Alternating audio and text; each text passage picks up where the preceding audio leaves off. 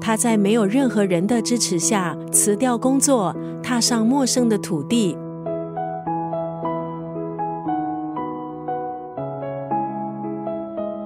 今天，他是大家眼中笑容灿烂、积极正向、用照片说故事的人。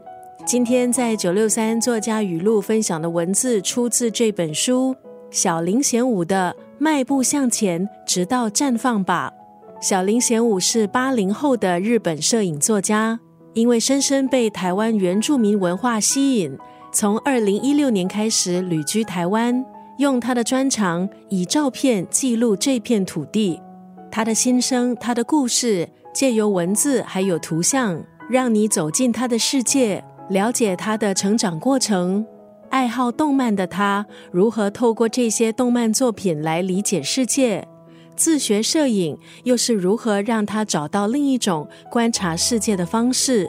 非典型却很励志的人生，小林贤武坚信。走在未知的路上，也唯有迈步向前，有天总会绽放。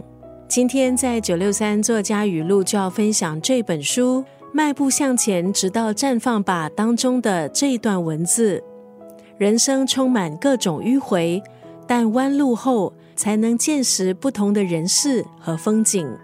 一路上的大小经历，成了连接不同世界的桥梁，也拓展意想不到的可能。听上去有点熟悉，这应该也是很多人的故事。人生充满各种迂回，但弯路后才能见识不同的人事和风景。